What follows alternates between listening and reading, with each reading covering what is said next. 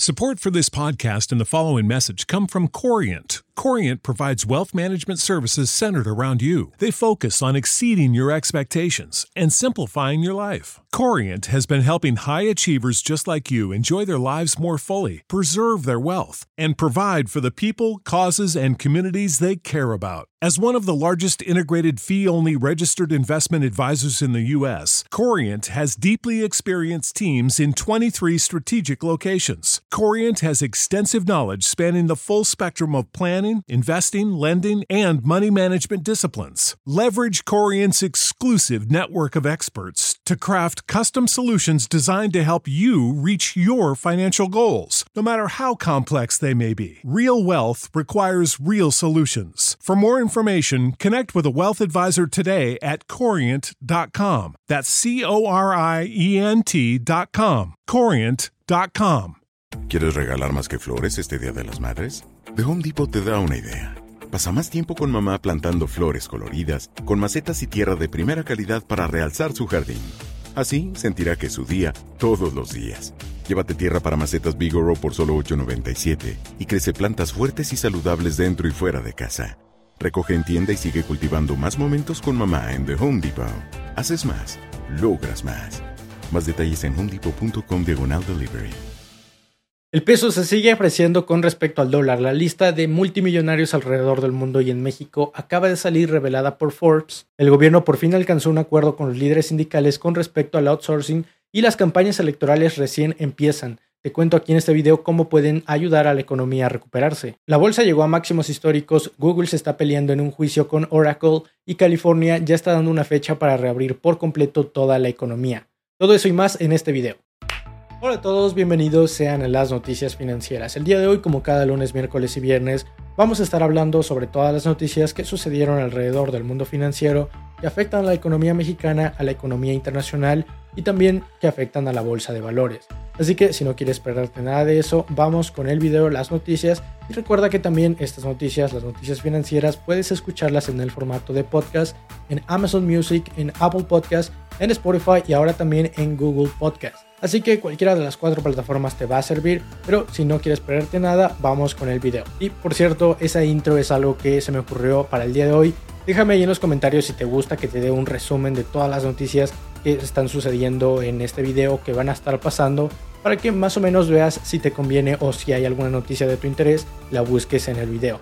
Ahora sí, vamos con el video de lleno y empezamos con el peso mexicano porque, como ya lo decía al principio, se sigue apreciando con respecto al dólar. En concreto, y después de las vacaciones de Semana Santa del Puente Largo, como quieras llamarle, el peso se apreció con respecto al dólar un 0.33%. Esto no sabemos, como ya lo decía, si es porque la inflación del dólar o porque también podría ser este otro factor, está dando más apetito o tienen más riesgo los inversionistas de invertir en lugares donde, digamos, no es común invertirlo, como por ejemplo en México y en su bolsa. Entonces, bueno, esperamos que el peso se siga revalorando con respecto al dólar, aunque sabemos que en el largo plazo eso no es algo muy sostenible. Pero, hey, hay que aprovechar el momento. Ahora vamos con la noticia del outsourcing y del gobierno porque era algo ya bastante viejo, bastante antiguo y al fin el gobierno llegó a una resolución con los líderes sindicales, los líderes empresariales para ponerle fin a un acuerdo y están diciendo que máximo van a dar tres meses para, digamos, mover los trabajadores de las empresas de outsourcing a los patrones reales. Esto es algo que comenzó desde noviembre del año pasado y por si aún no lo sabías te doy más o menos un resumen. Las empresas de outsourcing son aquellas empresas que emplean a trabajadores para otras empresas. Por ejemplo, digamos que yo soy Coca-Cola y quiero tener empleados en México, pero no quiero hacer una empresa, y contratar empleados, tener que hacer las entrevistas. Entonces, hay otra persona que está viendo este video y me dice, oye, ¿sabes que yo tengo experiencia con todo eso que tú no quieres meterte a hacer? Entonces, déjame hacer todo ese proceso, yo voy a buscar a los empleados, yo los califico, veo si te convienen y los empleo. Tú nada más me vas pagando a mí mis honorarios y yo les voy pagando a los empleados. Eso era prácticamente lo que sucedía. Sin embargo, lo malo con el gobierno, a menos lo que ellos están diciendo, es que a los trabajadores no les está tocando tal cual todos las utilidades. Y es que una vez al año, por ley, todas las empresas mexicanas tienen que repartir parte de sus utilidades a todos sus empleados. Entonces, supongamos que tú, que eres la persona que está contratando a mis empleados, pues no ganas tanto dinero como yo que soy la empresa grandota. Entonces tus utilidades van a ser mucho más pequeñas y de esas utilidades es de donde le vas a dar a tus trabajadores que en realidad son mis trabajadores porque están trabajando para mí. Eso es lo que el gobierno estaba diciendo o al menos todo lo que el gobierno estaba evitando, lo que quería evitar. Sin embargo, pues todos sabemos que el gobierno cobra sus impuestos por los beneficios que haga una empresa. Así es que si tú eres una empresa pequeña que solamente se dedicaba a contratar empleados para otras empresas más grandes, pues no ibas a generar muchísimos beneficios en el país lo cual se traducía en menos impuestos. Pero entonces parece que ya se le está poniendo fin a esta medida o a este tipo de empresas para que no estén contratando a empleados de terceras empresas. Lo cual no estoy muy de acuerdo con estas medidas porque también se desincentiva bastante que otras empresas quieran buscar empleados en nuestro país o digamos que empresas más grandes que igual podrían ser nacionales, no tienen que ser internacionales, dejen de buscar empleados en nuestro país o busquen en cualquier otra parte del mundo. Hay otro video que también hice que igual te voy a dejar aquí en las tarjetas para que también te des una idea, ahí explico un poco más acerca del outsourcing. Pero esto no va a ser una medida, digamos, ya definitiva, aún va a estar permitida para algunos servicios especializados. No se dice exactamente qué servicios, aunque podríamos imaginarlos. Pero como ya lo decía, este es un tema o algo que se planteó desde noviembre del año pasado, así que qué bueno que al fin ya tiene una resolución.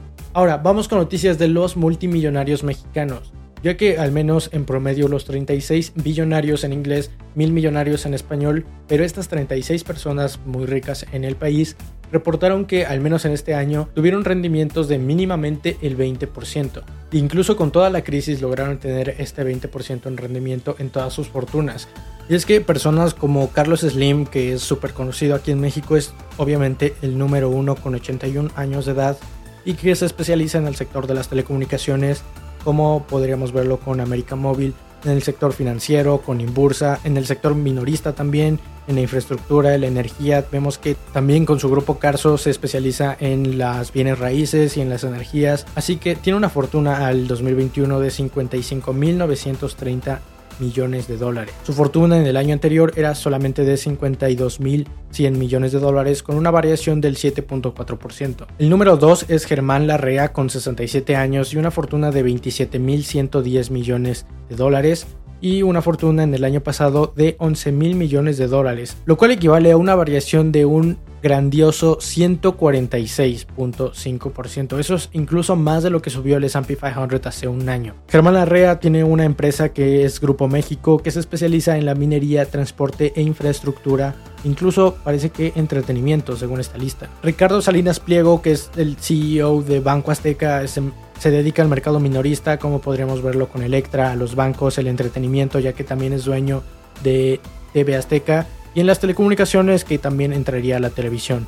Tiene 65 años de edad y tiene una fortuna al día de hoy 2021 de 12.520 millones de dólares y una fortuna en el año anterior de 11.700 millones de dólares con una variación del 7%. Esos son los personajes que yo conozco, pero aún así, si quieres ver toda la lista completa de las 10 personas más ricas de México, tienes la lista y el link de referencia ahí abajo en la descripción. Ahora vamos con buenas noticias para la economía mexicana y es que uno de los indicativos de que la economía, digamos, está yendo bien en el año son las remesas.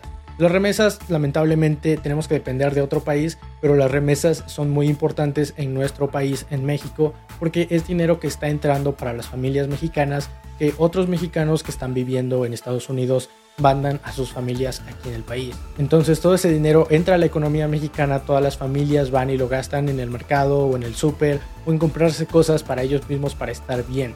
Lo cual, como lo decía, entra a la economía y aquí se queda, lo cual es bastante bueno. Y parece que las remesas en este año 2021 han venido aumentando conforme va pasando el tiempo.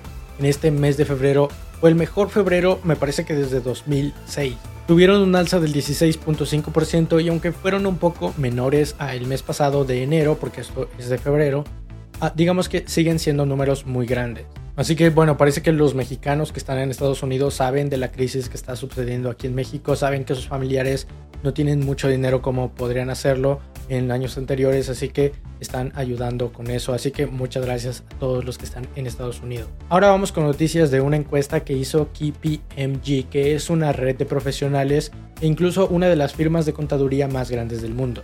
Y esta encuesta dice que 6 de cada 10 empresas estarían optando porque sus trabajadores sigan trabajando desde casa. Y suena bastante creíble con el hecho de que 9 de cada 10 trabajadores también prefieren quedarse en casa que tener que ir a una oficina. Y es que la productividad en la mayoría de las empresas han reportado que se ha aumentado un poco o que al menos no ha bajado y se mantiene igual, lo cual significa que es prácticamente lo mismo si están en una empresa, en una oficina o si están trabajando desde su casa. Sin embargo, sí se ha reportado que la comunicación ha sido mejor en los casos cuando se está destrabajando desde casa. Y aunque la mayoría de trabajadores también reporta que no hay un equilibrio muy claro entre sus cosas personales y las cosas del trabajo, prefieren aún así quedarse en casa. Opino exactamente lo mismo y muy seguramente tú también, recuerdo con esta encuesta y con estas cifras, pero de todos modos déjame un like solamente para confirmarlo. Ahora, como una nota express, el SAT acaba de hacer público que va a dejar un mes más para hacer la declaración anual a todas las personas físicas. Normalmente la declaración tenía que presentarse antes del 30 de abril, sin embargo ahora va a ser hasta el 31 de mayo. Y aunque esto todavía no es 100% oficial hasta que esté publicado en el diario oficial de la federación, si ya lo dijo el SAT no tendría por qué mentir, así que puedes confiarte o valerte de eso. Sin embargo, aún con el tiempo extendido para que presentes tu declaración, yo te recomendaría que lo hagas lo más rápido posible, porque de esa manera también el SAT tarda menos en devolverte tu dinero, que es en la mayoría de los casos. Ahora vamos con otro signo de que la economía mexicana podría estarse recuperando y esto podría verse reflejado en las ventas de automóviles en el mes de marzo tuvieron un repunte en cuanto a sus ventas. Se vendieron más de 95 mil automóviles de acuerdo con datos del INEGI, suponiendo un aumento en las ventas de 9.1%. Y aún con toda la crisis y toda la pandemia en la que estamos viviendo, parece que este sector poco a poco se va a ir recuperando después de todos los meses anteriores estuvo a la baja y prácticamente con venta cero. Y ahora vamos con otra noticia que viene del FMI o del Fondo Monetario Internacional, ya que después de que se diera a conocer el estímulo de la infraestructura de Joe Biden, que vimos también en un video anterior, acaban de actualizar la perspectiva de crecimiento, la tasa de crecimiento para México en este año 2021 del 4.3%, que está un poco más alineado a lo que la mayoría de instituciones internacionales opinan sobre México, hasta el 5% que está un poco más alineado a lo que interiormente se dice, como por ejemplo Hacienda diciendo que creceríamos un 5.5%. Y esto no solamente es por el estímulo fiscal en Estados Unidos, sino porque en realidad todo el mundo va a estar creciendo. Entonces, aun cuando nosotros no lo hagamos, que seguramente vamos a hacerlo, el mundo nos estaría jalando de alguna manera.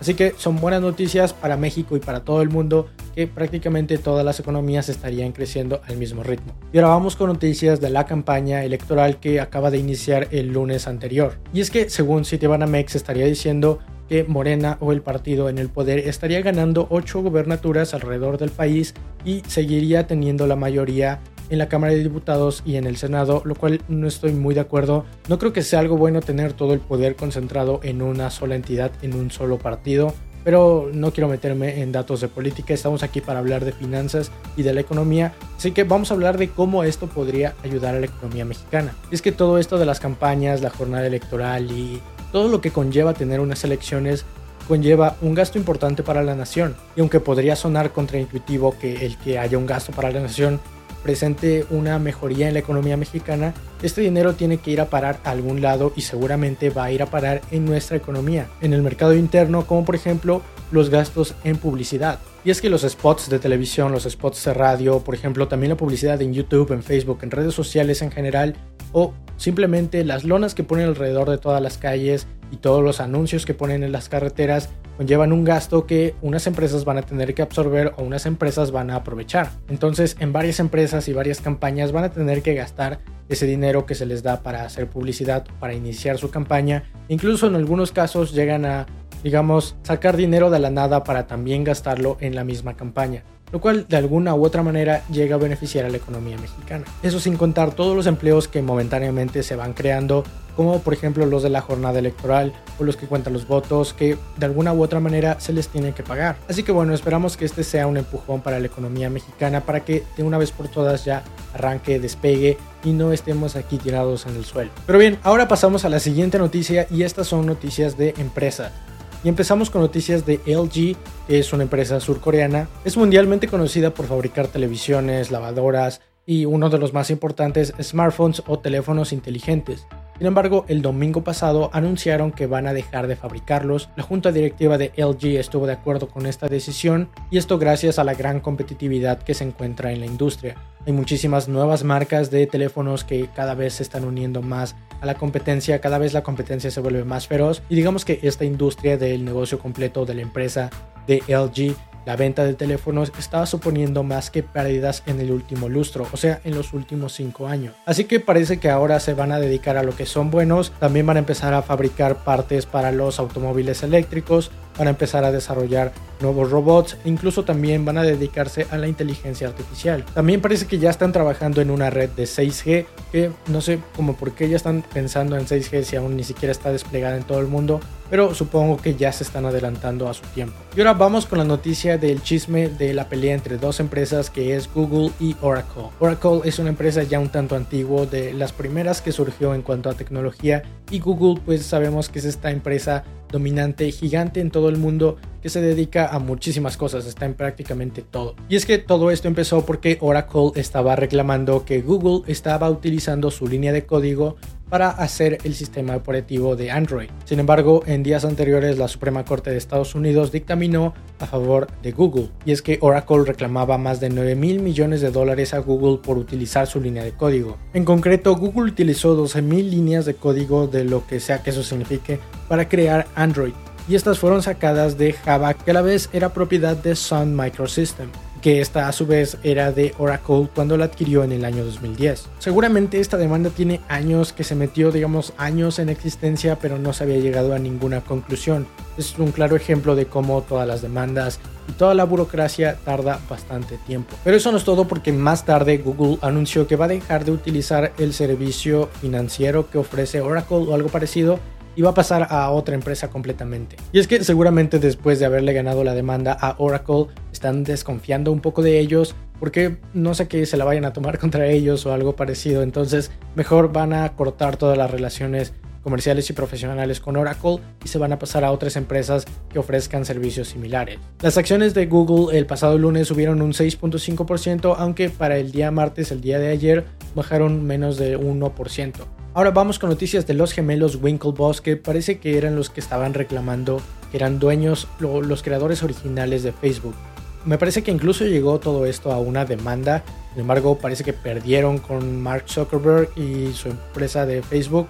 Pero bueno, ahora las noticias es que estos gemelos se han vuelto multimillonarios gracias a su empresa de, digamos, es un exchange de criptomonedas o una plataforma para comprar y vender criptomonedas que se llama Gemini. Ahora, gracias a su empresa de compra-venta de criptomonedas Gemini, parece que oficialmente se han vuelto multimillonarios. Entonces parece que si eres una persona innovadora, no importa cuántas veces pierdas, siempre vas a encontrar la manera de ser exitoso en lo que sea que vayas a hacer. Ahora, en esta misma sección de empresas vamos con noticias desde México y es que las franquicias que también juegan un rol importante en las empresas alrededor de todo México cerraron más de 2.000 cortinas o más de 2.000 negocios. Y es que se encuentran en todos los sectores como comida, bebida, salud, ropa, retail incluso belleza. Y esto significa seguramente millones de pesos para el Producto Interno Bruto de nuestro país que al final de cuentas se van a perder. Sin embargo, eso no es lo peor porque se estima que el efecto de estas franquicias que han cerrado van a dejar más de 16 mil personas sin trabajo, o más bien ya los dejaron sin trabajo, se perdieron completamente 16 mil trabajos. Los puestos de trabajo son muy importantes porque prácticamente la clase media es la que está sacando adelante a este país. Ahora vamos con noticias de Credit Suisse que acaba de cortar los dividendos después de un largo récord de 7 años desde el 2013 hasta el 2020, pero los acaba de cortar gracias a una gran pérdida que ha tenido por un fondo de inversión o un hedge fund. El banco perdió más de 4.7 mil millones de dólares, lo cual es muchísimo, es bastante dinero, gracias a el cierre y la liquidación de Archegos, que es un hedge fund. Este banco, Credit Suisse, le estaba prestando dinero a este hedge fund que se llamaba Archegos Capital y parece que el error fue tomado bastante en serio por toda la junta directiva, ya que el CEO del banco e incluso también la jefa de riesgos, que parece que era una mujer, fueron despedidas y fueron reasignadas de su cargo así tal cual cuando se dio a conocer la noticia. Ahora pasamos a noticias de la economía internacional y también, así como salió la lista de multimillonarios mexicanos, salió la lista de multimillonarios de Estados Unidos y de todo el mundo. Jay Bezos, actual CEO de Amazon, se posicionó, por supuesto, por cuarto año consecutivo como el número uno. Elon Musk fue el que más aumentó su riqueza, pasando de el año pasado estar en el puesto 31 a ahora estar en el número 2. De la lista de multimillonarios o billonarios, como le dicen en inglés, destaca también Warren Buffett, Mark Zuckerberg y Bill Gates. Por supuesto, si quieres consultar la lista completa, tienes el link ahí abajo en la descripción de este video, pero algo que sí llamó mi atención fue Donald Trump, ya que descendió más de 300 lugares. De hecho, según un artículo, cuando iba a tomar cargo como presidente se negó a, digamos, liquidar o vender todas sus inversiones. Y ahora están diciendo que si él hubiera hecho eso, digamos, si hubiera vendido todo antes de tomar posesión como presidente, simplemente hubiera tenido que pagar todos los impuestos por la venta de esos activos pero incluso con eso y pasando todos los años, hubiera tenido más dinero al día de hoy que si no lo hubiera hecho, pero no existe lo hubiera, así que vamos con la siguiente noticia. Ahora pasamos a noticias de Estados Unidos y del estado de California, ya que su gobernador, el gobernador del estado que se llama Newsom, acaba de decir que van a levantar las restricciones que se tenían por la pandemia para el día junio 15. Dijo que aún así cuando se levantaran las medidas precautorias se iba a tener que seguir utilizando el cubrebocas y también la vacunación iba a continuar. Sin embargo, parece que el mundo ya empieza a ver una fecha en específico de cuando se termine la pandemia. Para California va a ser en junio 15, que si bien no va a ser por completo ya un fin a la pandemia, pero van a dejar, pero van a quitar todas las restricciones a todos los negocios todos los restaurantes que tenían que cerrar antes, los parques que no podían abrir, parece que todo eso se va a acabar. Ahora pasamos a noticias del otro lado del charco y es que Vladimir Putin, el presidente o disque presidente de Rusia, acaba de firmar una nueva ley que le permite estar en el poder hasta el año 2036. Este presidente, Vladimir Putin, ya lleva más de dos décadas en el poder siendo presidente de Rusia y ya lleva incluso más que lo que fue Stalin en la era soviética. Esto no sería tan importante en la economía internacional si no es porque Rusia es de los países importantes de los países que se encargan de suministrar la mayor parte de la energía en muchos países de Europa y en general en todo el continente. Ahora vamos con noticias de Estados Unidos. Esto no es tal cual nuevo, pero ya lo habíamos mencionado en el canal. En Estados Unidos quieren subir la tasa de los impuestos para las empresas al 28%. Eso está bien, son sus decisiones. Sin embargo, parece que la presidenta de la Tesorería de Estados Unidos, Julia Yellen, está tratando, digamos, de reunirse con todos los presidentes y todos los representantes de los países que conforman al G20, del cual México es miembro, porque según ellos no basta con que simplemente en Estados Unidos se alce la tasa para pagar impuestos en todas las empresas, sino que quieren que todos los países que conforman el G20 también lo hagan. De acuerdo con el artículo, es vital que también se alcen los impuestos para las empresas al 28% en los demás países del G20 para que las empresas digamos, no ven muy atractivo ir a otro país a pagar impuestos ahí. Ahora pasamos a noticias de la bolsa de valores y es que el mercado en general, el SP 500, el pasado lunes subió un 1.4% y el Nasdaq le siguió con algo parecido, pero subió un 1.7%. Por supuesto que no sabemos exactamente por qué el mercado está subiendo tanto, pero podemos darnos una idea con todas las noticias que mencionamos aquí mismo. Y es que la noticia de que los trabajos habían recuperado bastante bien y que de hecho habían superado las expectativas, parece que a los inversores también les gustó eso y es que la economía, como lo decía al principio del video, está sustentada en todas las personas los trabajos. Entonces parece que gracias a los buenos datos de los trabajos recuperados en Estados Unidos, la bolsa ha visto nuevos máximos. El bono a 10 años el pasado lunes digamos que bajó un poquito y se mantuvo en el 1.77% la tasa que pagan al día de lunes. Para el día de ayer martes el S&P 500 bajó un 0.1%, entonces digamos que se sigue manteniendo ahí hasta arriba en la puntita y también el Nasdaq subió un 0.1%. Los bonos tuvieron una caída un tanto significativa, llegando a estar en el 1.65 en su tasa que pagan. Se vienen noticias en el futuro ya que los bancos ya están preparando, digamos, su reporte de ganancias y se espera que con respecto al año pasado superen en un 24.4%. Así que bueno, vamos a ver qué es lo que sucede de todos modos de todas las empresas importantes. Vamos a estar mencionando aquí mismo en las noticias cuáles son sus estados de resultados y cuánto reportan de ganancias. Pero bien, esas son todas las noticias que tienes que saber al día de hoy miércoles que sucedieron alrededor del mundo financiero que afectan a la bolsa de valores y también a la economía tanto internacional como mexicana. Recuerda escuchar las noticias en el formato de podcast que vas a tener disponible en Google Podcast, en Amazon Music, en Apple Podcast y también en Spotify. Mi nombre es Alejandro, nos vemos en el siguiente viernes para que pongas el recordatorio de que tienes que estar informado sobre todo lo que sucede y que tengas un futuro brillante. Eso es algo que me acabo de invertir. Mi nombre es Alejandro, ya lo había dicho, pero espero que tengas una excelente inversión. Bye.